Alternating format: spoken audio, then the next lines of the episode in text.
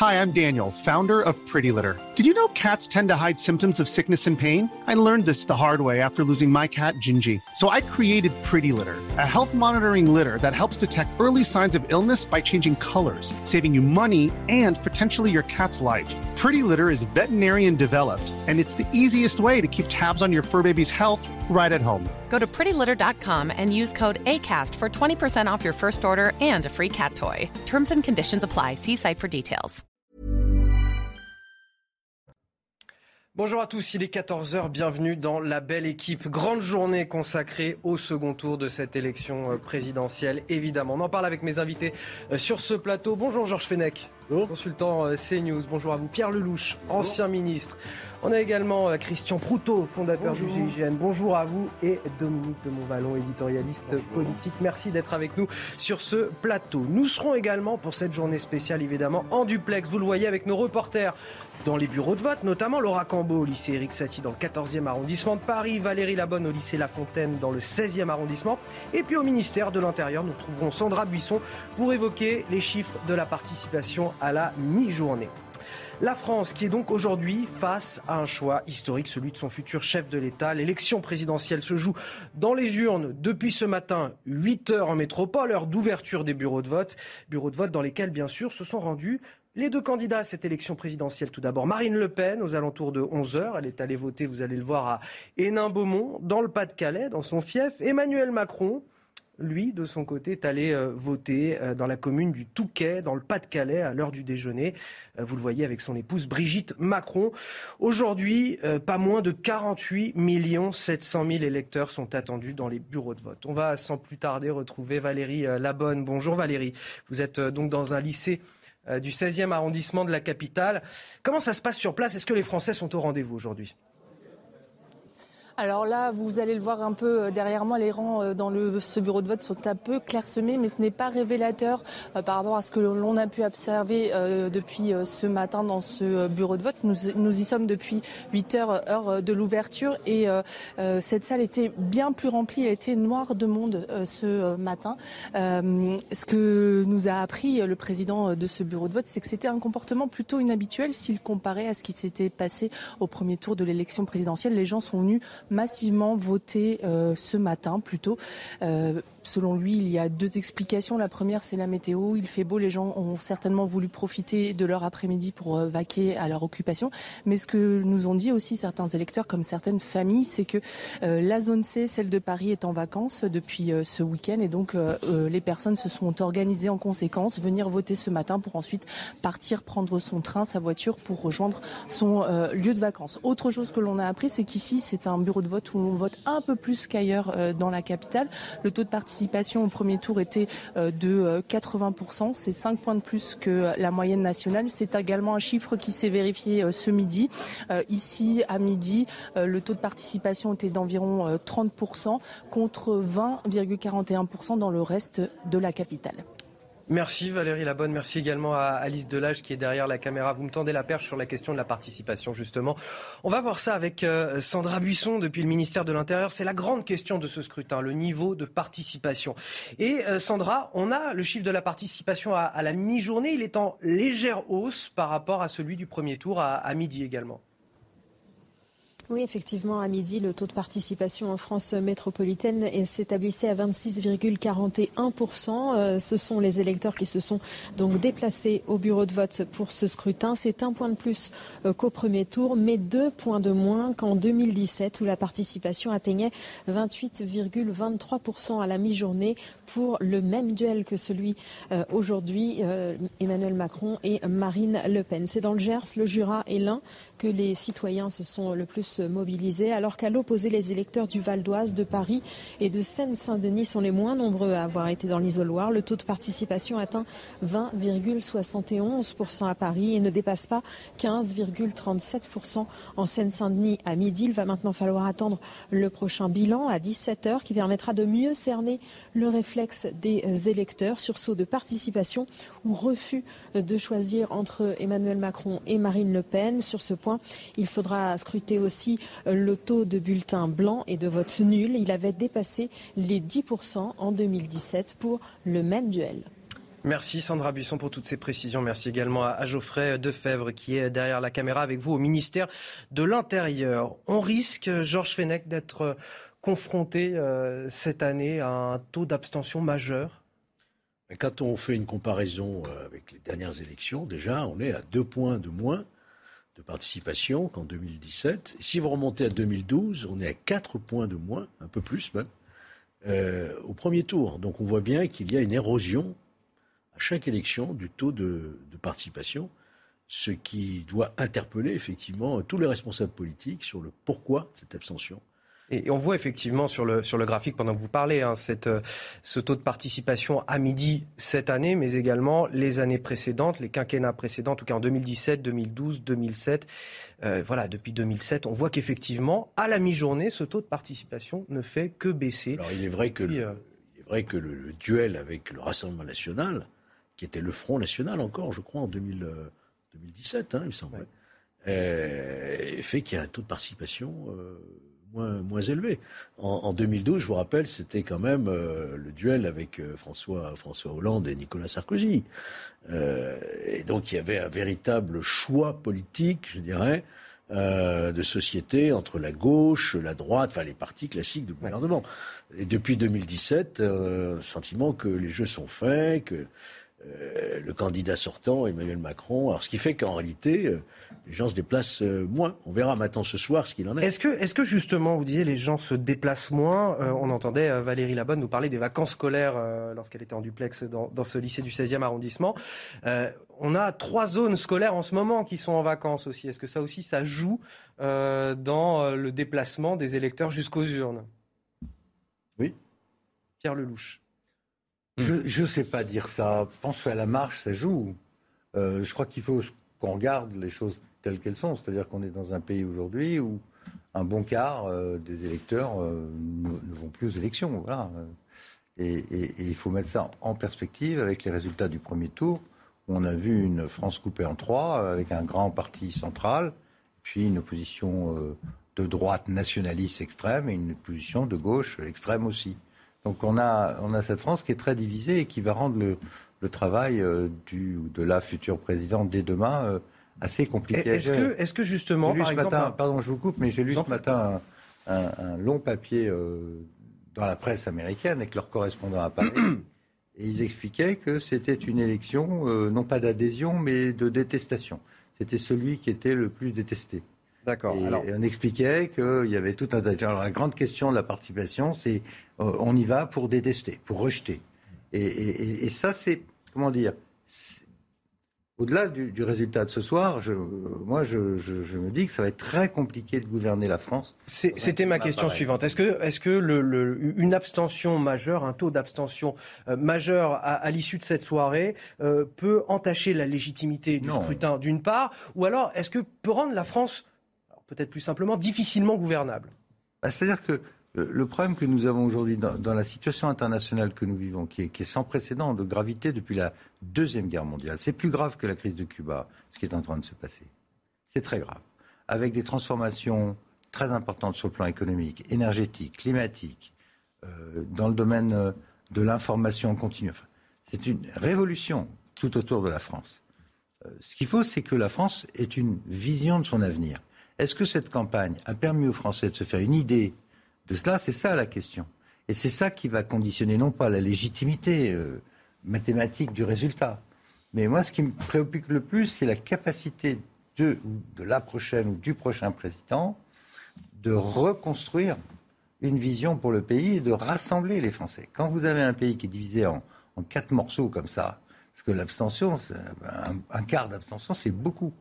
Et ces trois groupes qui se parlent pas euh, et qui sont très hostile en fait. Hein, euh, c'est compliqué. C'est ça qui m'inquiète le plus pour le pays, euh, au-delà de, au-delà du, phénomène de l'abstention, qui fait partie de ce tout, qui fait partie de, cette difficulté de notre système démocratique de s'ajuster aux grands défis, mais très grands défis qui sont devant nous et qui, encore une fois, sont sans précédent. Il y a eu l'époque de la décolonisation sous le général de Gaulle, les épreuves terribles, la guerre civile, mais, c'est à peu près de cet ordre-là. Il faut qu'on prenne conscience que la France est devant des, un, très grand mouvement de l'histoire. Moi, j'aurais souhaité que la France sorte de là unie. Or, je la vois éclater et avec une forte proportion de gens qui veulent même pas y aller. Alors, il reste C'est en ça que ça m'inquiète. Hmm. Dominique de Montvalon, sur euh, cette abstention, est-ce qu'on sait un petit peu euh, qui sont les abstentionnistes? Euh, je me garderai de, spéculer. il suffit d'attendre quelques heures pour en savoir un peu plus. je, suis frappé de cette abstention. je ne suis pas peut-être frappé autant que ça a pu être dit, notamment par Georges. comment s'étonner, alors que la France traverse une, très clairement une grave crise démocratique, une grave crise de sa démocratie, euh, et que des questions nombreuses se posent, comment s'étonner qu'il y ait une abstention euh, euh, relativement forte, dont je dirais, je craignais, sur la fois des premières indications qui nous sont données, qu'elle soit plus forte encore que celle qui apparaît. Elle est au fond, le score risque, enfin risque, devrait être du, du même niveau qu'en 2002. comment s'étonner de ça quand je, redis deux choses. Un, quand on traverse très clairement, et chacun l'a exprimé euh, ces derniers mois euh, à sa façon, en tirant des conclusions euh, qui ne sont pas forcément convergentes, il y a une crise de la démocratie à la française. Et il faut, alors, on va pas revenir sur la, sur la proportionnelle, sur d'autres choses comme ça, mais enfin, il faut, il faut que ça bouge, il faut, il faut que ça change. Et puis, on a assisté à, l'occasion de cette campagne à l'effondrement du PS et, aux contradictions paralysantes de la droite républicaine, excusez du peu. Ces deux partis, ces deux forces politiques, je pense que le dernier mot n'est pas dit, mais pour l'instant, ils sont au plus creux de la vague, étaient les partis structurants de la vie politique depuis les débuts de la Ve République, on aurait presque envie de dire, euh, enfin en tout cas depuis les débuts de la Ve République, ça nous met assez longtemps en arrière. On pourrait presque dire depuis, euh, la libération. Donc rien d'étonnant, des choses inquiétantes. Je m'attendais à, je craignais, je, je avec modestie quand même. Hein. je m'attendais à pire. Allez-vous voter aujourd'hui? C'est euh, la question qu'on vous a posée ce matin dans le 15e arrondissement de la capitale. Je vous fais réagir juste après Christian Proto. Euh, oui, je vais voter, bien sûr. Euh, je vais aller au plus tôt. Oui, avant d'aller travailler, bah oui, parce que j'espère que les Français vont se mobiliser pour voter, parce qu'ensuite c'est facile, pour moi je pense que c'est facile de râler. Alors, je vais chercher mon pain, je vais tenir un bureau de vote en tant qu'assesseur, et voilà comment j'organise ma journée aujourd'hui? Après le marché, dès qu'on dès qu'on aura fini, on y va. Je vais aller voter, bien sûr, le plus tôt possible pour pas faire la queue. Et en dehors de ça, bah, je vais essayer de faire mon devoir de citoyen. Bon là clairement on a les bons élèves hein, parce qu'on a vu aujourd'hui que dans la capitale c'était pas forcément euh, le lieu où on avait le plus voté en tout cas à, la mi-journée. Christian Proutot euh, sur, euh, sur la question de, de, cette élection présidentielle. C'est une, élection qui passionne les Français et les médias également. les campagnes présidentielles sont toujours des événements majeurs mais ça se traduit pas forcément dans les urnes à la fin. Comment on explique ça? Non, mais là, l'évolution. Alors d'abord, juste, moi, je voudrais être le, le de service. Dans le fond, je rejoins un petit peu Dominique. Je trouve que c'est moins pire que ce qu'on pouvait imaginer. C'est mon point de vue maintenant. Euh, alors bien évidemment, l'abstention est toujours regrettable. On peut, mais vu le contexte politique, vu ce qu'on a connu depuis un quart, euh, quoi. Hein un quart. Oui. Voilà, Mais j'en reviens à ce que disait Pierre sur le partage. Le partage, il est en trois parties. Autant c'était facile, ou j'allais dire plus facile, à, une époque où il y avait un vrai militantisme. Les gens étaient droite, ils étaient gauche. Il y avait des militants qui s'activaient, qui, euh, euh, qui, essayaient de soutenir leur parti. On avait deux partis, en fait. C'était bipolaire. Hein. Or, à partir du moment où on, a eu cet éclatement politique, en particulier des, deux grands partis fondateurs, si j'ose dire, de l'équilibre de la Ve République, et qui fait que la Ve fonctionne bien quand elle a ces deux grands partis. À partir du moment, si j'ose dire, où on se retrouve avec une extrême droite euh, lourde qui commence à peser, euh, avec une extrême gauche euh, qui commence à peser, donc qui ramène, qui ramasse à l'extrême de chaque grand parti et un barycentre important, eh bien, il ne faut pas s'étonner qu'il y ait des gens qui ne se retrouvent pas dans l'élection. Est-ce qu'il il y a un désamour des Français pour la politique? Parce que ça pose aussi cette question. Ou pas? Vous, vous êtes, Il y y a plus un désamour par rapport à la capacité des politiques de répondre, à régler leurs problèmes du quotidien. répondre aux besoins du pays et, aux problèmes nouveaux qui se posent. Je pense à l'environnement, qui est très compliqué. Tout le monde sait bien qu'il y a un problème d'environnement. Euh, est-ce que c'est le parti écologiste qui doit répondre à ces problèmes? On a vu que c'était non au premier tour. Est-ce que les autres vont être capables de s'y coller? Euh, Il y a cette insatisfaction-là, mais il y en a plein d'autres sur le plan de la sécurité, de l'immigration, de la, de la justice sociale. Il y a énormément de problèmes. Nous vivons dans des sociétés très complexes. Et où la vérité, c'est quoi? C'est qu'en réalité, le pouvoir politique mord de moins en moins sur le réel. Parce qu'il y a l'Europe qui a énormément de pouvoir, parce qu'il y a plein de forces qui nous échappent, les forces du marché, les forces qui se situent en dessous de l'État, tandis que les besoins des citoyens qui aujourd'hui vivent dans une instantanéité totale de l'information et de ce que font les autres, les besoins, eux, ils ont plutôt tendance à augmenter. Vous avez une population qui est normalement plus exigeante et un pouvoir politique qui est en fait en, perte de vitesse par rapport à sa capacité de délivrer des résultats. 14h15 sur CNews, c'est l'heure de la Minute Info et je vous donne la parole tout de suite après Georges Fenech. En tout cas, c'est ce un prêtre a été agressé de plusieurs coups de couteau ce matin dans l'église Saint-Pierre d'Arène de Nice. Le suspect a été interpellé. Il serait bipolaire, est inconnu des services de police et a déjà effectué plusieurs séjours en hôpital psychiatrique. Sur Twitter, le ministre de l'Intérieur a précisé que le prêtre était blessé mais que son pronostic vital n'était pas engagé. L'ONU appelle à une trêve immédiate à Mariupol afin de permettre euh, l'évacuation des civils. Il faut une pause dans les combats tout de suite pour sauver des vies, a affirmé le coordinateur de l'ONU. Une nouvelle demande qui intervient après qu'une tentative d'évacuation a échoué hier. Ce matin, Kiev a indiqué que les forces russes continuaient de bombarder la ville. Et puis au Japon, 10 personnes sont mortes dans le naufrage d'un bateau touristique. Information confirmée par les gardes-côtes qui précisent que 16 personnes sont toujours portées disparues. Hier matin, le Kazu avait pris la mer avec 26 personnes à son bord pour longer la péninsule de Shiretoko au nord-est du Japon. Georges Fenech, en ce jour de vote où 48 700 000 Français sont attendus euh, aux urnes, on parlait à l'instant justement des attentes des Français à l'égard du politique et vous vouliez intervenir. Moi, ce que je voulais dire, c'est mon, analyse. Euh, c'est pas typiquement français ce qui est en train de se passer dans notre pays. Parce que si vous regardez un petit peu euh, dans d'autres pays, dans d'autres démocraties, c'est une, sorte de vague de populisme qui euh, parcourt l'Europe, mais ailleurs aussi.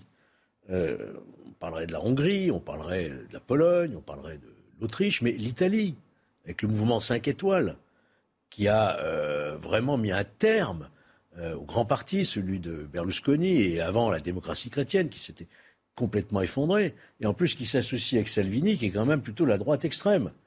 Euh, aux États-Unis, il n'y a pas eu de Tea Party, mais il y a quand même eu l'émergence de, euh, Donald Trump. bien que républicain, il n'était pas du tout donné favori. Donc c'est ça qu'on est en train de vivre en France. C'est l'effondrement des grands partis parce que les électeurs se sont détournés, considérant que leurs problèmes ne seraient jamais réglés que les partis politiques sont plus ou moins euh, plutôt près de leurs intérêts qu'ailleurs. Hein. Euh, les grandes affaires qui ont malheureusement émaillé la Ve République et qui ont entraîné, euh, vous le savez très bien, des basculements, des pertes véritablement de, poids politique. Et aujourd'hui, on en arrive à cette crise de confiance finalement, non pas en la démocratie, mais telle que la démocratie ne fonctionne pas. Elle oh. devrait fonctionner autrement. Donc il faut écouter le peuple, hein, tout de même. On, va aller sur le terrain, prendre la température et, voir comment ça se passe du côté des, électeurs. On va rejoindre Laura Cambeau. Vous êtes dans le 14e arrondissement de la capitale, du côté euh, du lycée euh, Éric Satie. Comment ça se passe chez vous? Eh bien, écoutez, Anthony, euh, depuis euh, midi et l'heure du déjeuner, euh, l'affluence s'est très clairement calmée ici où nous nous trouvons. Mais ce matin, il y avait beaucoup de monde, des files d'attente jusqu'à l'extérieur. Et d'ailleurs, selon les derniers chiffres que nous avons, il y a plus de 50% des électeurs de ce bureau de vote qui ont voté, environ 700 personnes. Beaucoup de personnes avaient fait des procurations. En tout cas, on vous propose d'écouter quelques électeurs que nous avons croisés ce matin. Je suis venue voter maintenant parce que tout simplement parce que il y a deux semaines, euh, il y avait euh, une heure de queue là. Donc euh, je me suis dit là, je suis matinale, j'y vais tout de suite. C'est un rendez-vous tous, les, tous les cinq ans, il ne faut pas le manquer, c'est tout. Pour moi, c'est obligatoire. C'est un devoir absolu. Je, ne me suis jamais abstenue et je voterai toujours. On l'a gagné ce droit, non? Un ami a fait une procuration et je vais voter pour lui dans le Marais là. Je pars dans le Marais voter pour lui. Il faut dire qu'au ce bureau de vote où nous nous trouvons, le taux de participation était exceptionnellement euh, élevé. Au premier tour, il était de 81%, soit 8 points de plus que la moyenne nationale. Ici, les électeurs pourront venir voter jusqu'à 20h car nous sommes dans une grande ville. Laura Cambeau avec euh, Solène Boulan derrière la caméra. Merci à toutes les heures. On vous retrouvera bien évidemment à, à 15h tout à l'heure. Alors, il y a ces Français qui ne veulent pas aller voter et il y a aussi ces Français qui ne peuvent pas voter. Je pense tout particulièrement à ces 5000 euh, Français expatriés à Shanghai en ce moment qui n'ont pas le droit de sortir de chez eux à cause du confinement. Confinement lié évidemment à l'épidémie de Covid-19 et bien sûr ils le vivent avec une immense frustration. Yann Effelé. Avec de telles mesures, difficile d'imaginer voter. Certains immeubles de Shanghai sont cadenassés, d'autres sont encerclés de grillages. Comme les quelques 5000 Français inscrits sur les listes électorales, Grégory Lopez ne peut pas sortir déposer son bulletin. On peut, peut plus sortir, on, ne sort pas de, chez soi. Ça, il y a des scellés sur, les portes et on ne peut vraiment pas de sortir de la maison, de l'appartement. La quasi-totalité des 25 millions de résidents de Shanghai sont confinés depuis trois semaines. Beaucoup ont des difficultés pour s'approvisionner en nourriture ou même voir un médecin, alors les expatriés relativisent. Ma priorité, je dirais malheureusement, à ce jour, n'est pas d'aller voter. Ma priorité est de m'assurer que ma famille euh, a suffisamment à boire et à manger dans les, dans les prochains jours. 12 nouveaux morts et plus de 23 000 cas positifs ont été annoncés hier à Shanghai. Beaucoup trop pour la Chine qui s'accroche coûte que coûte à sa stratégie zéro Covid. Les habitants n'en peuvent plus. Certains expriment leur colère par la fenêtre. D'autres vont jusqu'à forcer les grilles pour s'enfuir dans la rue. Dominique de Montvalon, ça vous choque qu'aujourd'hui, on ait 5000 Français qui soient privés euh, du plus important exercice démocratique euh, que l'on puisse faire en France? Je n'aurais pas l'idée de dire que cela me choque. Je me sens complètement euh, solidaire de ces 5000 compatriotes qui sont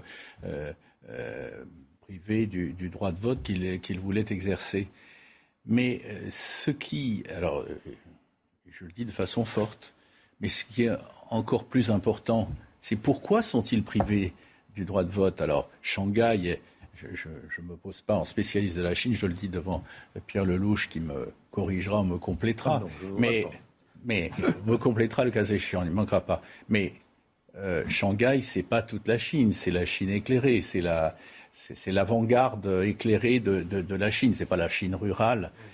Je dis ça parce que j'aime beaucoup, je connais peu la Chine, mais j'aime beaucoup la Chine.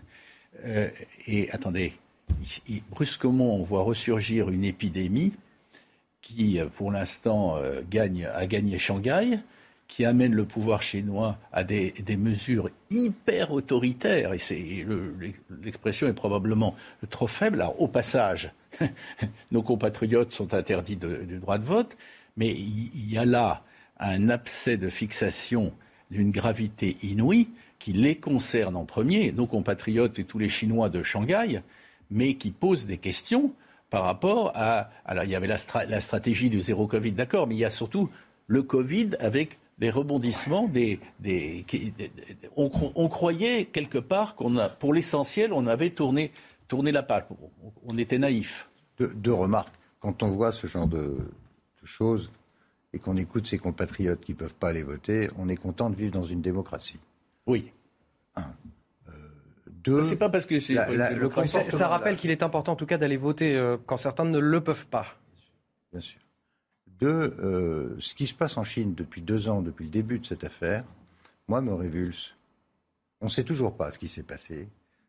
Tous les résultats de, l'Institut de Wuhan ont été effacés sur Internet. Il y a énormément de, flou. On n'a pas fait le point sur ce qui s'est passé. Euh, on a subi, le monde entier a subi des conséquences gravissimes qu'on ne sait toujours pas analyser. Je crois qu'un peu de transparence, euh, il faudrait qu'il y ait un. Pour bien faire, ce serait bien qu'il y ait un débat dans ce pays où il n'y a pas de débat, mais on voit bien que cette stratégie de zéro Covid ne fonctionne pas. Il y a probablement des, problèmes avec les vaccins chinois qui ne fonctionnent pas très bien non plus. Le taux de couverture ne va pas. Euh, mais tout ça est quand même en train d'avoir des conséquences sur l'économie mondiale qui ne sont pas légères. Hein. Messieurs, on va, on, va marquer, on va marquer une pause. On reviendra évidemment sur euh, les élections en France et pour les Français de l'étranger d'ailleurs à partir de 15h. Dans un instant, on va parler Ukraine. Juste un mot pour vous dire. Ce soir à 17h, édition euh, spéciale avec Romain Desarts tout d'abord pour commenter les chiffres de la participation en, en fin d'après-midi, suivi de Laurence Ferrari à partir de 19h. C'est avec elle que vous vivrez en direct l'annonce des premières estimations. Ce sera à 20h. Et puis Sonia Mabrouk ses invités à 22h pour commenter les résultats et Julien Pasquet à partir de minuit pour encore deux heures d'analyse et de décryptage. Cette élection présidentielle, c'est sur CNews que ça se passe. À tout de suite. 14h30 sur CNews, bienvenue dans la belle équipe. Deuxième partie, je suis toujours avec euh, Dominique de Montvalon, Pierre Lelouch, Christian Proutot et nous a rejoint Harold Iman, notre spécialiste des questions internationales, puisqu'on va parler euh, d'Ukraine dans un instant. Ce sera juste après le rappel de l'actualité avec Mickaël Dorian. 26,41%, c'est le taux de participation à midi pour ce deuxième tour de l'élection présidentielle. Les départements où les Français se sont pour le moment le plus déplacés aux urnes sont le Gers, le Jura et l'Ain. Les plus faibles taux de participation se trouvent dans le Val d'Oise, à Paris et en Seine-Saint-Denis. Un prêtre a été euh, agressé de plusieurs coups de couteau ce matin à Nice. Les faits se sont produits pendant l'office à l'intérieur de l'église Saint-Pierre d'Arène. Sur Twitter, le préfet des Alpes-Maritimes a précisé qu'il s'agirait de l'acte d'un déséquilibré et qu'il avait été interpellé sans usage d'armes par les polices nationales et municipales. Et puis des sachets de pistaches rappelés en raison de traces de pesticides. Après les pizzas Buitoni et les chocolats Kinder, ces pistaches décortiquées, commercialisées dans les magasins Grand Frais, s'ajoutent à la longue liste des produits rappelés ces dernières semaines. Ces pistaches dépasseraient les limites autorisées de pesticides fixées par l'Union européenne. C'est aujourd'hui que débute le troisième mois de guerre en Ukraine. On va parler euh, de cette conférence de presse historique donnée par le président ukrainien Volodymyr Zelensky euh, dans le métro de Kiev devant un parterre de journalistes venus du monde entier. Il a notamment appelé à une rencontre avec Vladimir Poutine pour mettre fin à la guerre. Vous me direz si je me trompe, par Liman. Vous êtes avec nous justement pour, pour en parler. Puis on apprend également que le secrétaire d'État américain, Anthony Blinken, également le ministre de la Défense américain, sont attendus sur place. Une première depuis le début du conflit. Les précisions avec Sybille Delettre. Les souterrains du métro de Kiev, transformés en studio de télévision ultramoderne. Comme vous le voyez, je ne suis pas inquiet pour ma sécurité. Mes gardes du corps le sont beaucoup plus. Au sujet des morts, dont un bébé de trois mois à Odessa, Volodymyr Zelensky a laissé éclater sa rage. Comment peut-on qualifier ces salauds autrement que ces salauds? Quand des choses comme ça se passent, on n'a pas envie de participer à des pourparlers au soleil turc. Mais nous sommes obligés de leur parler tant que la guerre n'est pas finie. Le président ukrainien a insisté sur sa priorité, mettre fin immédiatement au conflit. J'insiste depuis le début pour avoir des négociations avec le dirigeant de la Fédération de Russie, car je crois que toute négociation avec des médiateurs n'aura pas l'effet escompté. Je crois que celui qui a déclenché cette guerre peut aussi l'arrêter. Mais le président ukrainien a prévenu, si ces hommes sont tués à Mariupol ou si des pseudo-référendums sont organisés dans la région de Kherson, alors l'Ukraine se retirera de tout processus de négociation. D'ailleurs, il a expliqué que dès que l'Ukraine aura suffisamment d'armes, elle compte bien reprendre les territoires occupés. Volodymyr Zelensky devra en discuter avec le secrétaire d'État et le ministre de la Défense des États-Unis en visite aujourd'hui à Kiev. Alors messieurs, on va décortiquer cette euh, conférence de presse, on va, on va reprendre point par point. Et tout d'abord, je voudrais euh, qu'on parle de, cette image assez étonnante euh, de cette conférence de presse dans une station de métro, du jamais vu, avec un chef d'État, des dizaines de journalistes. c'est quoi la symbolique derrière tout ça, Harold? Ah, Il y a la symbolique britannique de la Deuxième Guerre mondiale, où les Anglais allaient dans le métro pour échapper aux bombes pendant des mois et des mois. D'autres peuples l'ont fait. Hein. Mais ça nous est vraiment resté. Et deuxièmement, le fait le métro de Kiev est soviétique, donc super profond, donc il a été fait pour être un abri. Il est bunkérisé en fait. C'est un bunker à la base, donc ce n'est pas une si mauvaise idée de se retrouver euh, là, parce que euh, la sécurité de M. Zelensky a toujours été euh, un peu délicate. On pensait qu'il s'exposait trop et euh, il, il, bougeait très souvent, il changeait de pièce, etc. Là, il peut faire quelque chose de posé et ça prend beaucoup de monde. Donc, euh, et ça montre que le pays euh, fonctionne, la ville fonctionne parce oui, parce que le métro est en marche. Donc on voit que la, la, vie reprend oui. son cours. Ça veut dire que oui. Kiev est, est, aux mains du gouvernement, que tout va bien et que, enfin, que tout va bien entre guillemets et qu'en tout cas la vie reprend. Oui, oui, c'était symbolique parce que le métro ne s'est pas arrêté. Je pense que personne n'est même descendu. Mais bon, voilà, c'était comme ça, c'est une de ces rames fantômes qui passent de temps en temps à Paris. Euh, mais, mais voilà, ça fait euh, la nation qui renaît, mais toujours en guerre. Voilà pour euh, la, la, symbolique. Alors, ça vous a surpris, euh, Christian Proutot, cette image du, du, du chef de l'État ukrainien euh, dans le métro pour une conférence de presse? Bah, Moi, non, parce que je, je crois que comme il, il faut qu'il montre qu'il est en guerre, donc qu'il est menacé mais qu'en plus, il faut se mettre à la place des gens qui sont chargés de la sécurité. Pour réunir tous ces journalistes, il faut des téléphones, des tweets. Euh, et je pense que le FSB, qui a pris une raclée monumentale avec les informations qu'il avait données sur l'Ukraine, doit avoir encore quelques éléments sur place qui doivent permettre aux services de donner des renseignements sur euh, ce qui se passe en Ukraine et, le cas échéant, pouvoir déstabiliser ou ou faire quelque chose qui pourrait gêner euh, Zelensky, vu la détestation de Poutine pour Zelensky. Euh, C'est-à-dire qu'en fait, on n'est pas, on n'est pas seulement dans, dans, dans, la communication à travers cette image du métro euh, de Kiev, c'est aussi quelque chose de tout simplement très pratique aussi en, en termes de, de, de, voilà pour organiser une conférence de presse avec des journalistes, avec les menaces qui sont euh, celles d'une guerre dans un pays. Pierre Lelouch. Non, je suis pas du tout convaincu. Je pense que c'est un l'exercice de communication est extrêmement bien préparé, euh, avec une décoration. On était frappé par la décoration de la, de la station de métro, ouais. les chaises, des journalistes. La lumière. On demandait oui, un travail considérable de préparation dans un pays en guerre. C'est un plateau télé. La, la, la, un plateau télé dans un métro euh, en période de guerre. Euh, c'est plus compliqué entre nous que d'organiser la même réunion dans un bâtiment public à Kiev qui n'est pas attaqué d'ailleurs, mais enfin peu importe. Euh, ce, qui est, intéressant, c'est ce que disait Harold sur la symbolique du métro et, du métro de Londres. Ça, ça, parle aux Américains, ça parle aux Britanniques euh, qui ont passé toute la guerre. Il suffit de lire les, Churchill ou les livres autour de Churchill pour montrer comment s'est passé, euh, notamment la première année sous le Blitz, et qu'on retrouve dans cette symbolique. Honnêtement, Zelensky, il aurait pu parfaitement organiser ça là où il reçoit les dignitaires étrangers qui régulièrement se rendent à, Kiev. Il a, il a mis en scène cette. Euh, ah, c'est la guerre, cette... quand même. Non, non, mais j'y arrive, j'y arrive. Euh, ce qui est extraordinairement intéressant, dans, et je pense que ça restera dans les, dans les cours de sciences politiques pendant des années, c'est la façon dont cet homme-là, qui est au départ un spécialiste de com, c'est un acteur, un metteur en scène, euh, met en scène sa guerre et s'adresse non pas au gouvernement étranger, là où c'est très fort, c'est qu'il s'adresse à l'opinion publique des Occidentaux en leur disant regardez, ce que nous subissons, regardez le bébé qui vient de mourir, ça pourrait être votre bébé. Et ensuite, ça lui permet, c'est un jeu, un billard à trois bandes, il tape sur les opinions publiques occidentales qui sont naturellement, heureusement, choquées pour que celles-ci, en retour, demandent à leur gouvernement de prendre des risques. Et nous prenons tous des risques parce qu'on est en train, jour après jour, de rentrer un peu plus dans ce processus de conflit avec une superpuissance nucléaire. Je ne sais pas trop si euh, tout le monde se rend compte de ce, qui est en train de se passer.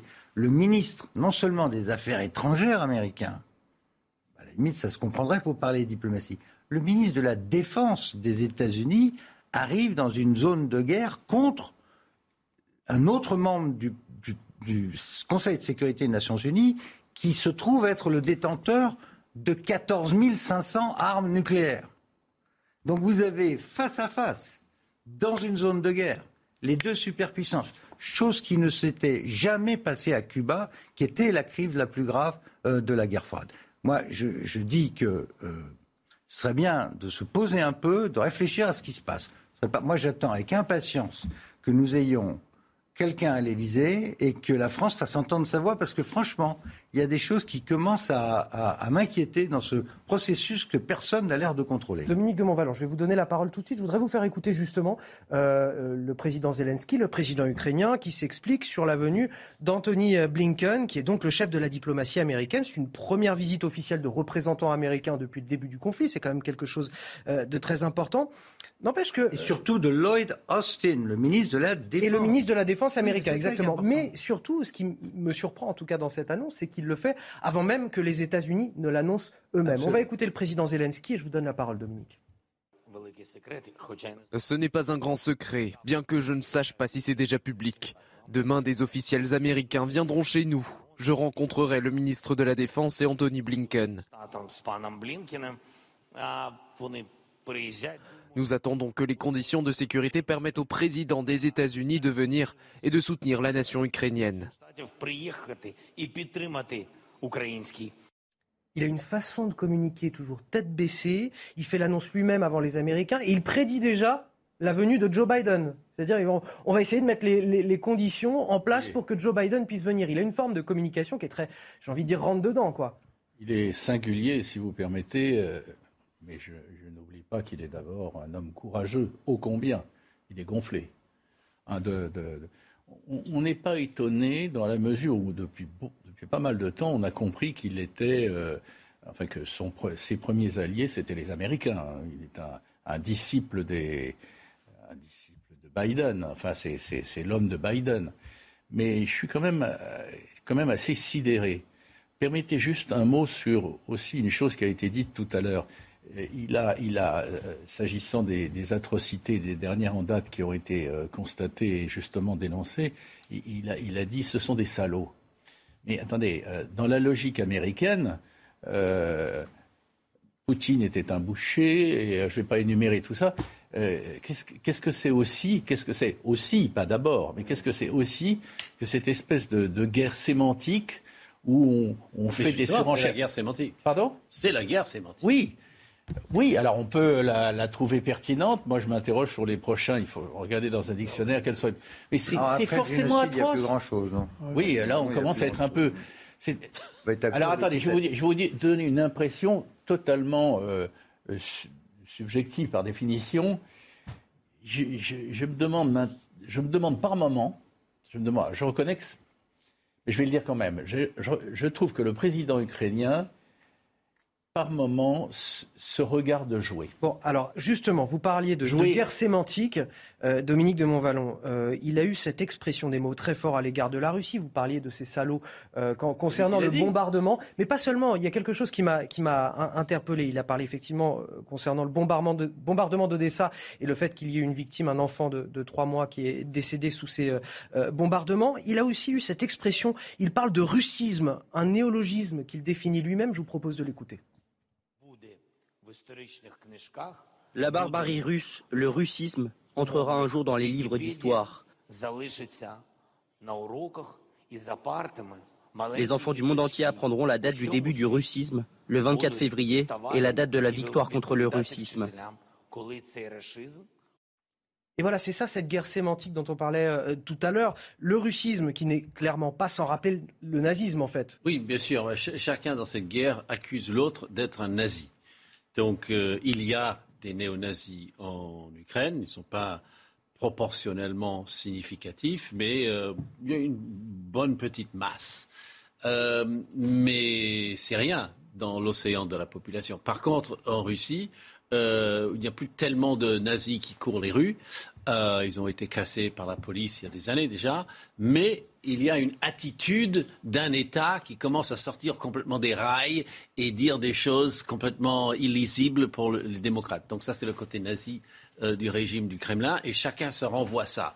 Donc voilà, c'est de bonne guerre. Je pense qu'en euh, Europe de l'Est, on joue beaucoup plus, beaucoup trop avec ces méga concepts. On, vous les sort tout de suite dès qu'il y a une conversation et on vous cadre tout idéologiquement. C'est peut, être il y a un manque de subtilité de part et d'autre, mais bon, on n'est pas dans un moment de subtilité. Pierre Lelouch, il dit les, les, enfants du monde entier apprendront la date du début du russisme le 24 février, la date de fin du russisme. C'est une façon euh, pour lui finalement de rappeler euh, que la Russie va devoir porter longtemps la responsabilité de ce qui s'est passé. Non, c'est une façon de dire qu'il veut veut battre la Russie, c'est ce que ça veut dire. Euh, la Russie, le Russie, l'idéologie grand russe, Novorussia, comme ils disent, euh, c'est quelque chose qui terrorise tous les Européens de l'Est. Les Baltes en particulier, les Polonais, ils gardent en mémoire euh, les avancées, les allers-retours de la Russie au centre-Europe. Donc c'est là-dessus qu'ils jouent. Ils, rappellent à, tous les Européens de l'Est, notamment, qui peuvent être la prochaine victime de l'ours russe. C'est ça qu'il leur dit. Donc aidez-moi, je suis votre première ligne de défense. Voilà ce qu'il vend. Et il le fait assez efficacement. Euh, le seul souci que j'ai, c'est que tout ça est en train de, dériver vers quelque chose qui ressemble de plus en plus à l'entrée physique en guerre euh, d'un certain nombre de pays qui ne le savent pas. Moi, je veux bien qu'on rentre en guerre à condition qu'on soit au courant. Euh, quand je vois le ministre de la Défense américain se pointer sur un théâtre d'opération face à une puissance nucléaire en Europe, pas aux États-Unis, en Europe. Ça se passe en Europe, à deux heures de Paris. Je, me dis, il serait peut-être temps que euh, on ait une discussion là-dessus. On a vraiment envie d'être là-dedans ou pas ou quoi Pendant, c'est quoi les options euh, Qu'est-ce qu'on veut?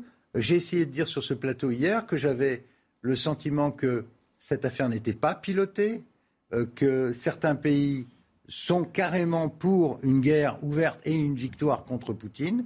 Euh, les Anglais, euh, les Polonais, par exemple, les Baltes. D'autres non. Euh, clairement, le président de la République, avant l'élection d'aujourd'hui, je sais que je n'ai pas le droit de mentionner, mais la, ligne de la France, c'était on n'est pas en guerre contre la Russie.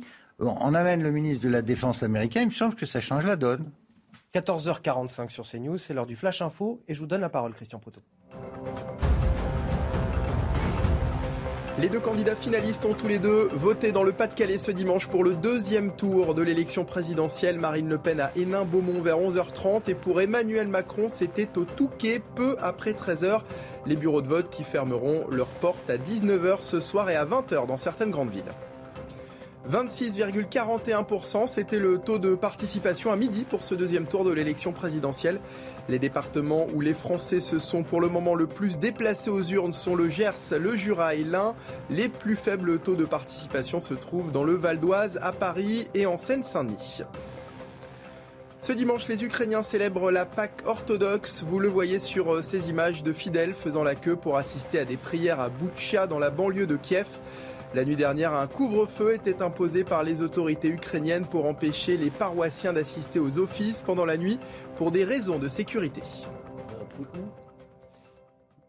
Le chef de l'ONU, Antonio Guterres, va se rendre cette semaine à Moscou pour s'entretenir avec Vladimir Poutine. Puis dans la foulée, il se rendra en Ukraine pour rencontrer Volodymyr Zelensky. Malgré cet effort de médiation de l'ONU, écoutez ce que dit le président ukrainien. Pour lui, il s'agit là d'une erreur.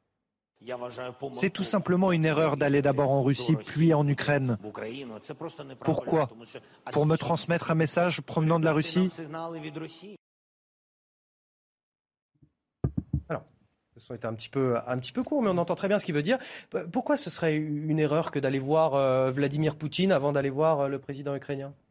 Il veut simplement remettre en perspective euh, la logique des choses. Si l'inversion de la preuve euh, doit être faite, c'est effectivement de dire qu'il y a une légitimité à, tout d'un coup avoir envahi l'Ukraine. Donc, avant même d'avoir été attaqué, il se défend.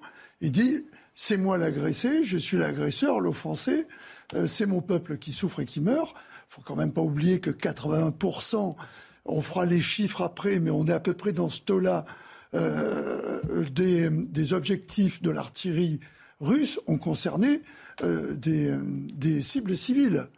Donc, euh, il y a quand même quelque chose qui ressemble plus à, le fait d'avoir envie de, réduire un pays que de tout d'un coup revendiquer, comme c'est maintenant la politique euh, de Poutine, après avoir pris une raclée sur, sur, ou du moins fait une erreur tactique qui a conduit à une défaite sur l'agression, l'attaque par le Nord, euh, jusqu'à Kiev, parce que là, c'est vraiment une défaite. Il n'y a plus, soi-disant, que le Donbass qui, euh, selon le point de vue de Moscou, est légitimement euh, russe, qui amène à expliquer dans leur esprit ce, combat. Sauf qu'on oublie qu'entre-temps, il y a Mariupol qui n'existe plus, qu'il y a pratiquement toute une grosse partie de l'Ukraine jusqu'à Kiev qui a été bombardée, et que à ce moment-là, la notion de l'ONU apparaissant, euh, apparaissant tout d'un coup comme étant possiblement un médiateur, lui, il dit, mais pourquoi au départ on n'est pas venu me voir d'abord et on ne soit pas allé porter les doléances ça, ça, a véritablement un, sens, euh, de, Dominique, de, euh, d'aller voir d'abord la Russie avant d'aller voir l'Ukraine Ou est-ce que c'est, bon là, il... Question de point. Non, ça, je, vous dis ça parce que moi, j'ai pas l'impression qu'il y ait que voilà qu'il y a un ordre protocolaire dans ces conditions-là à avoir. je, ne sais rien, je ne veux pas rentrer là-dedans. Je comprends parfaitement ce que dit euh, Christian Proto. Je voudrais juste dire ceci.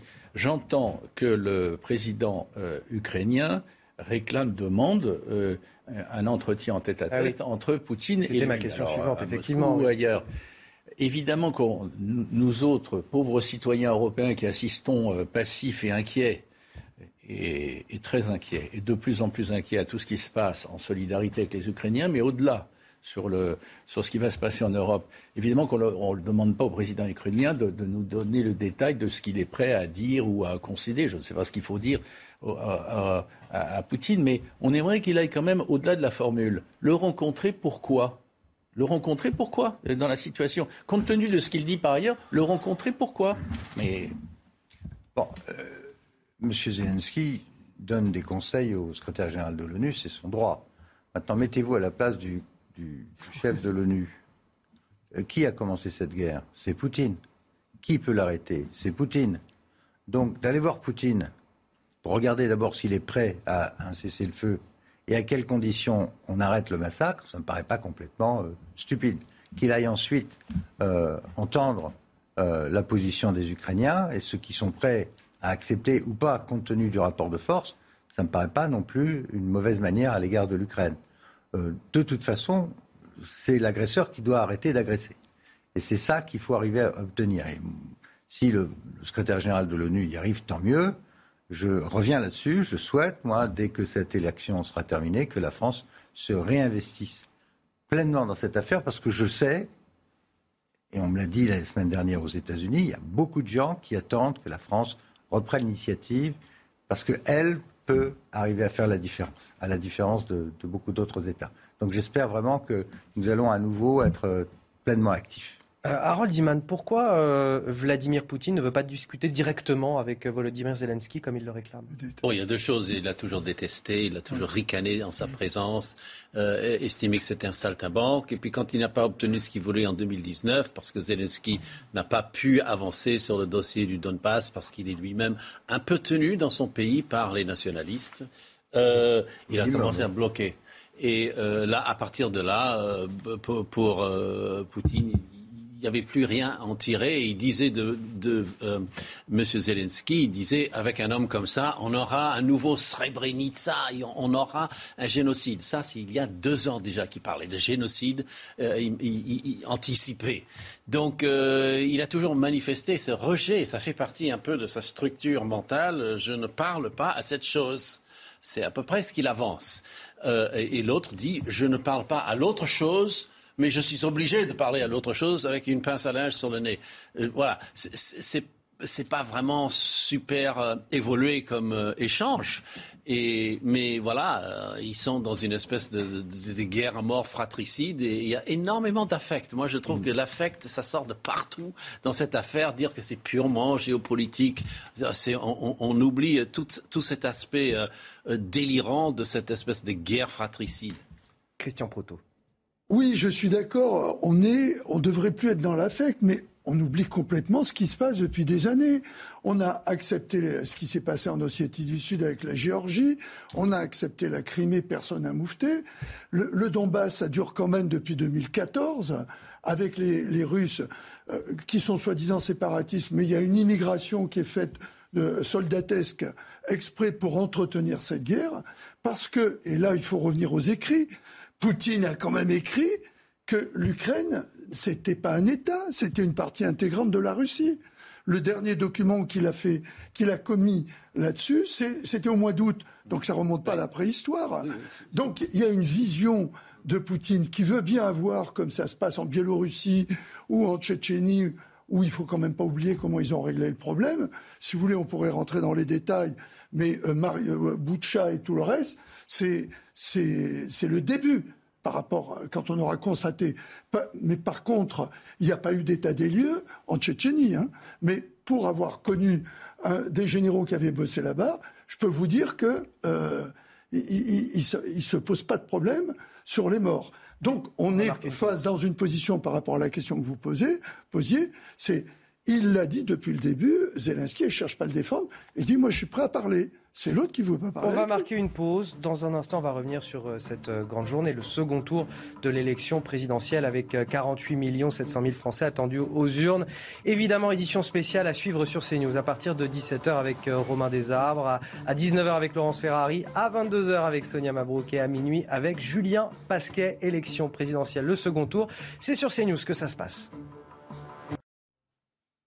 Bienvenue à tous dans la belle équipe. Troisième partie, grande journée consacrée au second tour de l'élection présidentielle. Je suis toujours sur ce plateau avec Georges Fenech, Dominique de Montvalon, Pierre Lelouch et Christian Proutot.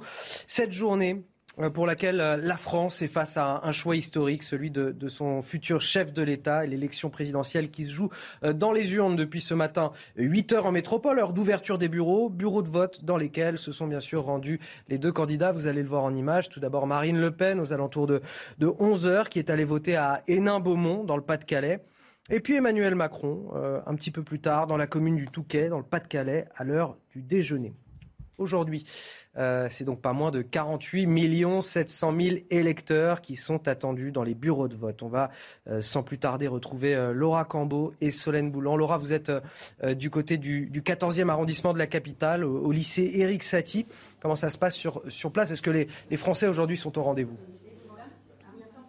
Bien écoutez, c'est l'heure du déjeuner, donc il y a évidemment euh, moins de Français qui sont présents ici. En revanche, ce matin, il y avait beaucoup de monde. Des files d'attente se sont même euh, formées à l'extérieur. Des personnes ont préféré revenir plus tard pour ne pas avoir à faire euh, la queue. En tout cas, ce qu'on peut vous dire, c'est que plus de 50% de ce bureau de vote, des électeurs ont voté. On se trouve dans un bureau de vote, vous le disiez, dans une cantine d'un lycée du 14e arrondissement. Et il y a eu également beaucoup de procurations faites ici vacances scolaires oblige. En tout cas, on vous propose d'écouter euh, plusieurs électeurs que nous avons croisés ce matin pour qui voter n'est pas un droit mais un devoir. Écoutez-les.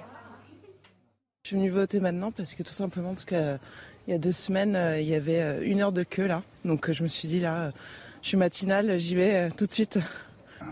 C'est un rendez-vous tous, les, tous les cinq ans, il ne faut pas le manquer, c'est tout. Pour moi, c'est obligatoire. C'est un devoir absolu.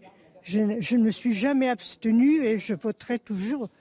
On l'a gagné ce droit, non? Un ami a fait une procuration et je vais voter pour lui dans le Marais. Là. Je pars dans le Marais voter pour lui. En tout cas, le taux de participation est très élevé dans ce bureau. L'élection euh, présidentielle continue de passionner euh, ces Français, puisqu'il y a euh, deux semaines, le taux de participation était de 81%, soit 8 points de plus que la moyenne nationale. Il y a encore beaucoup de monde qui devrait venir d'ici 20h ce soir. Merci euh, Laura Cambeau, merci également à, Solène Boulan qui est derrière la, caméra. La participation, grande question évidemment de, ce scrutin. Euh, on va retrouver tout de suite Sandra Buisson au ministère de l'Intérieur. Sandra, euh, à midi tout à l'heure, la participation était cette fois un petit peu plus élevée qu'au premier tour. Oui, à midi, 26,41% des électeurs s'étaient déplacés euh, dans leur bureau de vote en France métropolitaine. C'est un point de plus par rapport au premier tour à la même heure à midi, mais deux points de moins euh, qu'en 2017 où le taux de participation atteignait à la mi-journée 28,23% pour un duel qui opposait déjà Emmanuel Macron et Marine Le Pen. Il faudra attendre 17 heures pour avoir une idée euh, plus précise du comportement qui aura été adopté par les électeurs entre sursaut de participation ou refus de faire un choix sur ce point. Il faudra être notamment attentif au taux de vote blanc et nul. En 2017, pour la même affiche, Emmanuel Macron contre Marine Le Pen, le nombre de bulletins blancs et nuls avait atteint 4 millions, un chiffre multiplié par 4 entre les deux tours. Merci euh, Sandra Buisson pour toutes ces précisions. Vous êtes avec, euh, euh, vous êtes avec Geoffrey Defebvre dans le ministère de, l'Intérieur. Merci à vous. Messieurs, autour de la table, l'abstention qui risque d'être évidemment très importante à l'issue de ce second tour de l'élection présidentielle.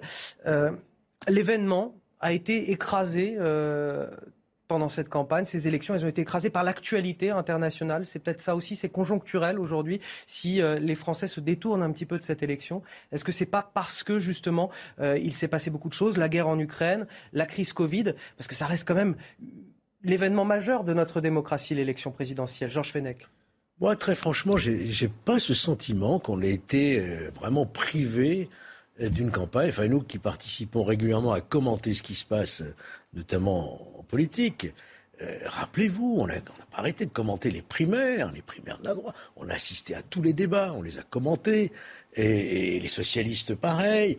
Et les discours fleuves de Mélenchon, pareil. On n'a pas arrêté. Ce qui nous a manqué, effectivement, c'est des débats avec le président de la République qui, de par sa fonction, s'est retrouvé confronté un conflit majeur en Ukraine. N'allons pas beaucoup plus loin sur le déroulé de la campagne avec le, président de la République. Bon, c'est vrai. Alors, oui, c'est très difficile euh, de, commenter, effectivement. Mais, ma question, est-ce que, est que vous pensez, vous, vous êtes convaincu que les Français sont encore aujourd'hui passionnés par l'élection présidentielle? et qu'ils sont convaincus de l'importance de ce rendez-vous démocratique? Attendez, un peu de considération pour le peuple, quand même. Ils sont bien entendu au fait de ce qui est en train de se passer dans notre pays. Ils sont au fait de leur choix. S'ils ne vont pas voter, c'est parce qu'ils ne se retrouvent pas dans ces deux candidats-là. L'abstention, ça existe. Moi, je milite aussi pour qu'on comptabilise les bulletins blancs. Ça fait un moment que je le dis pour que chacun puisse effectivement exprimer même un désaccord avec les deux finalistes. Voyez-vous, mais je ne crois pas qu'on ait été privé euh, d'une campagne. Et même, on se disait, même tout à l'heure, il est temps que ça se termine il y a un moment et qu'on passe effectivement à autre chose. Mais nous attendent bientôt les élections législatives. Et on va rentrer à nouveau en campagne, vous allez voir.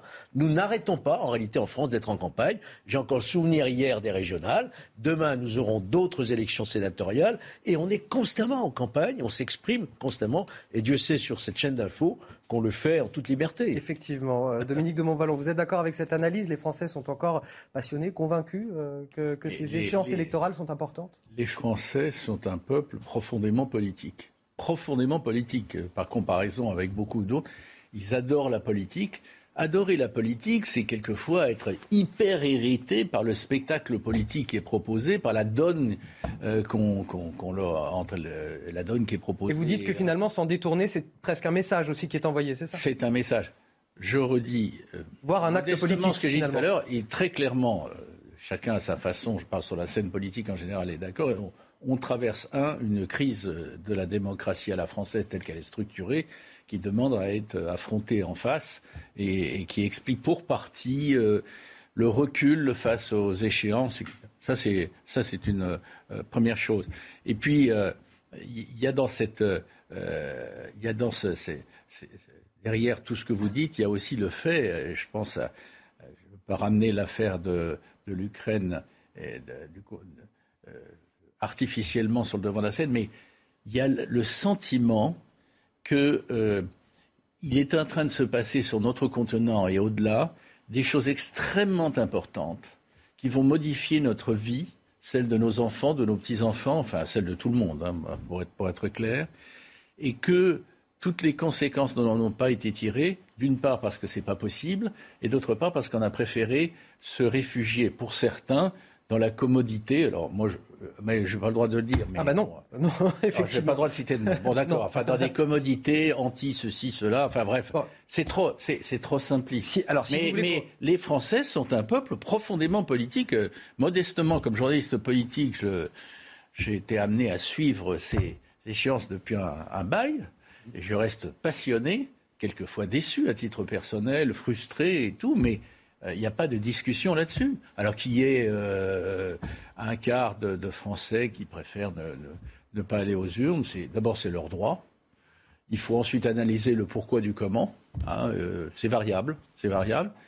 Je préfère dire que dans ce cas-là, il y a les trois quarts des Français ont exprimé ou exprime euh, un point de vue. Quand on voit ce qui se passe dans le reste du monde, euh, on est un îlot, pré, un îlot euh, en, dans l'Europe de l'Ouest, un îlot préservé et, qui mérite d'être protégé et défendu. Et défendu. Je, vois qu'à plusieurs reprises, vous êtes embarrassé par le devoir de réserve qu'on doit tenir sur ce plateau. C'est vrai ah. que c'est pas évident de discuter. Ah, voilà, on a quelques heures C'est toujours très compliqué. Justement, je vais vous poser une question en rapport avec ce droit de, de réserve. On peut, on peut, le discuter si on discute vraiment que de ça. Est-ce qu'il sert à quelque chose, ce droit de, cette période de réserve, 48 heures avant l'élection, est-ce que ça permet aussi aux électeurs de faire leur choix plus sereinement ou est-ce que c'est quelque chose peut-être finalement d'un peu hypocrite? Est-ce qu'on en a vraiment besoin de ce, droit de réserve?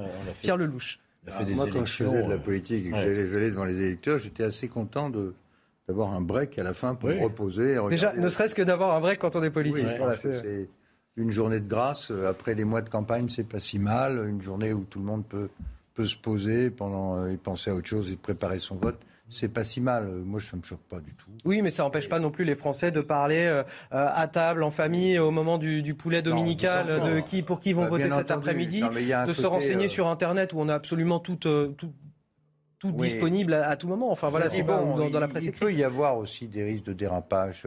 La télévision, ça compte beaucoup, et si ça devient dans les dernières heures le moyen de faire un coup de propagande pour l'un des candidats, ce serait pas sain. Donc euh, ces règles sont pas si mal que ça. Elles sont parfois un peu, un peu croquignolesques, un peu ridicules hein, quand c'est rentre dans un film détail. Mais l'esprit est pas si mal de, de, bon. Alors, s'assurer. C'est bon signe, c'est que vous allez, vous allez le respecter jusqu'à la fin de bah, l'émission. Vous allez être. et puis, et puis pour revenir je voulais qu'on perçait un petit peu, puisqu'on voyait qu'on avait un petit peu de mal à. Arriver pour en venir à ce que vous disiez tout à l'heure, est-ce que la, la guerre en Ukraine a pesé sur le niveau d'abstention. Absolument pas. Je crois que Ah, mais je, vous, parlais parce qu'en début d'émission, je vous ai parlé des vacances. Je parle de plein d'événements conjoncturels, si vous voulez. Il y a la question des vacances. Il fait beau en ce moment. C'est peut-être une question bête, mais il fait beau. Euh, et les gens ont envie d'être dehors. Euh, il y a la guerre en Ukraine. Il y a eu le, Covid. Voilà. Tout, un tas d'événements conjoncturels qui font que peut-être les Français se sont un petit peu plus détournés cette année. Tout ça se renverse. La, guerre en Ukraine, les angoisses, tout ce que vient de dire euh, Dominique se renverse. Et pour eux, pourrait au contraire amener les gens à dire euh, il faut vraiment que j'aille voter, c'est important de choisir son. Oui, non, ça joue dans les deux sens. Ça joue dans les deux sens. Et, si, que, et si les climats anxiogènes quand même. C'est pour ça que ce niveau d'abstention, qui n'est pas, euh, qui pas catastrophique, euh, on n'en sait rien encore. Mais enfin, en gros, si c'est un quart. bon, d'abord, comme vous le disiez tout à l'heure, c'est un droit. Il y a des gens qui n'ont qui n'ont pas d'appétence pour l'un ou l'autre candidat, c'est leur droit de ne pas les voter. Voilà. 48 millions. Qui ne pas en cause la légitimité euh, de celui qui sera élu. Hein, Messieurs. Non, non, non, il ne faut pas qu'il le 48 millions 700 000 Français qui sont attendus aux urnes aujourd'hui et parmi eux, évidemment, de nombreuses personnalités euh, politiques, notamment celles qui ont participé au premier tour de l'élection présidentielle. Toutes les images de la journée sont commentées par Viviane Hervier. Des deux candidats pour ce second tour à l'élection présidentielle, Marine Le Pen est la première à avoir voté dans son fief à Hénin-Beaumont, dans le Pas-de-Calais, peu après 11 heures. La candidate du Rassemblement national s'est prêtée au jeu des selfies avant de glisser son bulletin dans l'urne. Elle devait ensuite rejoindre la capitale. En cas de victoire, Marine Le Pen a prévu de se rendre place de la Concorde pour célébrer l'événement. Emmanuel Macron a voté un peu plus tard, au Touquet, avec son épouse. Le président sortant s'est lui aussi accordé un bain de foule avec de nombreuses poses photos avant de passer dans l'isoloir, puis de glisser son bulletin dans l'urne. Le candidat pour la République en marche devait ensuite rejoindre l'Élysée. Il a choisi le champ de Mars auprès de la Tour Eiffel pour prendre la parole lorsque les résultats seront connus. Troisième homme de cette élection, avec près de 22% des suffrages au premier tour, Jean-Luc Mélenchon a voté à Marseille avant lui aussi de rejoindre la capitale. L'ex-candidate pour le Parti socialiste, Anne Hidalgo, a voté vers 8h30 dans le 15e arrondissement, tandis que Valérie Pécresse, ex-candidate pour le Parti républicain, a glissé son bulletin vers 9h à Vélizy, dans les Yvelines. Éric Zemmour, arrivé quatrième au premier tour pour le Parti Reconquête, a voté dans le 8e arrondissement de Paris. À noter qu'Édouard Philippe a été parmi les personnalités politiques le plus matinal. L'ancien Premier ministre a voté à 8h30 dans sa ville du Havre, tandis que l'actuel Premier ministre, Jean Castex, a voté peu avant 11h à Prades, dans les Pyrénées-Orientales. Enfin, l'ancien chef de l'État, François Hollande, a accompli son devoir de citoyen en Corrèze, à Tulle, la ville dont il a été maire entre 2001 et 2008. Nicolas Sarkozy a pour sa part voté par procuration. Christian Proutot, les, politiques que l'on voit aller voter tout au long de la journée, ça, donne l'exemple, ça incite les gens à aller aux urnes? Ah oui, alors autant, effectivement, on peut se poser des questions sur est-ce qu'il doit y avoir euh, euh, cette espèce d'omerta ou de, libre pour permettre tout d'un coup d'arrêter, toujours dire tourner en rond et de chacun se battre jusqu'à la dernière seconde. Autant je trouve que montrer que les hommes politiques se déplacent, c'est bon pour la démocratie. Je crois que en même temps, euh, si j'ose dire, ça, permet de, montrer que euh, l'activité euh, l'activité de voter peut tout d'un coup avoir un intérêt parce qu'on vous remarque un peu plus. Et les gens qui vont dans les bureaux de vote où il y a ces personnalités le montrent. Parce qu'ils y vont, ils veulent des selfies. Mais je pense que c'est important. Ça serait un comble qu'on ne les voit pas s'exprimer à travers un bulletin de vote. C'est beau, c'est beau de voter, de mettre son bulletin dans l'urne. Vous savez qu'il y en a qui n'ont pas le droit de voter, hein. ceux qui sont condamnés, interdits des droits civiques. Et quand on leur, leur prive de ces droits, ce droit de voter, c'est une sanction qui leur vit, surtout quand on est en politique. Extrêmement mal. Humiliant. C'est un droit naturel du citoyen. Après, vous êtes libre de l'exercer ou pas. Je peux vous dire que ceux qu'on prive, et ça m'est arrivé en tant que magistrat d'avoir des, décisions comme ça à prendre, c'est une sanction qui n'est pas anodine. Est-ce qu'il y a aujourd'hui des, réformes institutionnelles à mener pour euh, favoriser la participation à l'élection présidentielle? Oui, moi j'ai toujours. À l'élection présidentielle? Moi je dis c'est le vote obligatoire. non. C'est vrai, vous l'avez déjà dit sur ce plateau, j'ai déjà entendu le défendre, effectivement. Un avocat euh, je l'ai déjà dit. Et, la chose. Et, ça existe ailleurs, hein, dans d'autres pays en Europe où le vote est obligatoire. Voilà. Je crois que par contre. Hmm. Tu disais tout à l'heure, à savoir la reconnaissance du vote blanc, ça, vous auriez plus de participants. Vous allez développer dans un instant, il est, il est 15h15, c'est l'heure du rappel de l'info, c'est avec Mickaël Dorian.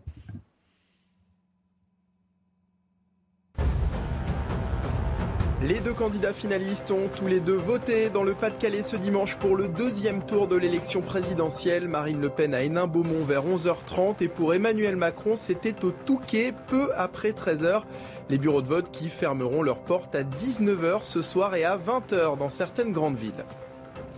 Le chef de la diplomatie américaine Anthony Blinken viendra-t-il à Kiev ce dimanche? Pour le moment, Washington n'a toujours pas confirmé l'annonce faite hier par Volodymyr Zelensky qui réclame des armes encore plus lourdes et puissantes face à, l'armée russe.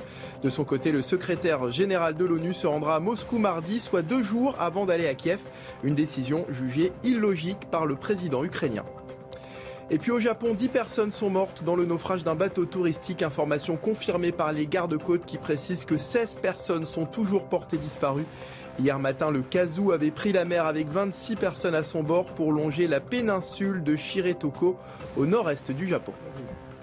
Mais bon, interdit de Alors, nous parlions euh, à l'instant des, réformes, d'éventuelles réformes à mener avec euh, Georges Fenech euh, pour améliorer notre système démocratique et peut-être inciter davantage les gens à aller voter. Georges Fenech, vous nous disiez. Le démocratique, si on veut l'améliorer, il faut le faire vivre.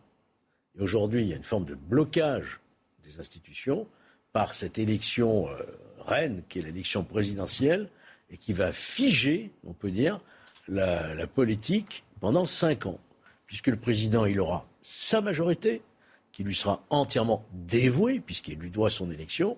C'est la question d'inversion du calendrier, qu'on a eu tort hein, de faire sous Chirac-Jospin, et que donc l'électeur, le, pays, le citoyen se sent comme dépossédé. dépossédé. Une fois qu'on a voté pour cette élection. Je fais un chèque en blanc, bon, c'est sûr, je l'ai choisi, j'ai fait mon chèque, mais après. Euh... Alors c'est très intéressant ce que vous dites. Voilà. Pierre Lelouch, vous êtes d'accord avec ça Ce que je dis, c'est qu'on n'a pas. Mais pardon, on peut ne pas être d'accord, ne pas s'énerver. Moi, je pense c'est juste, c'est juste. Pas maltraiter les petits copains comme ça. Je dis simplement, on n'a pas, on n'a pas, on n'a pas assez, on n'a pas assez. Je termine. On n'a pas assez de respiration démocratique. On n'utilise pas assez le référendum. On peut imaginer des consultations consultatives du pays. On peut déverrouiller tout ça et pas uniquement une élection. C'est une question très intéressante. Est-ce que la présidentielle aujourd'hui et les législatives qui suivent n'endorment pas l'électeur d'avoir heurté les sentiments si fragiles de mon voisin. Pierre Lelouch, dépêchez-vous de défendre votre point de vue parce qu'il nous reste une minute 40 pour finir l'émission. Je pense que le système qu'on a aujourd'hui n'est pas si moche que parce que dans toutes les démocraties parlementaires, excusez-moi, vous élisez un Parlement qui va désigner un Premier ministre ou un chancelier comme en Allemagne, et ça dure 4 ou 5 ans. En France, on a quelque chose d'un peu hybride à cause de l'élection au suffrage universel direct du président de la République depuis 62, mais au bout du chemin, ça, revient au même, puisque le patron de l'exécutif est le patron de la majorité parlementaire, et vous avez quelque chose qui ressemble assez à un Parlement euh, euh, allemand ou, euh, ou, ou, britanniques, sauf que nous, malheureusement, dans le fonctionnement du Parlement, on a de plus en plus coupé les ailes euh, de nos parlementaires qui ont moins de pouvoir qu'ils devraient en avoir. Mais ça, c'est une réforme du règlement de l'Assemblée.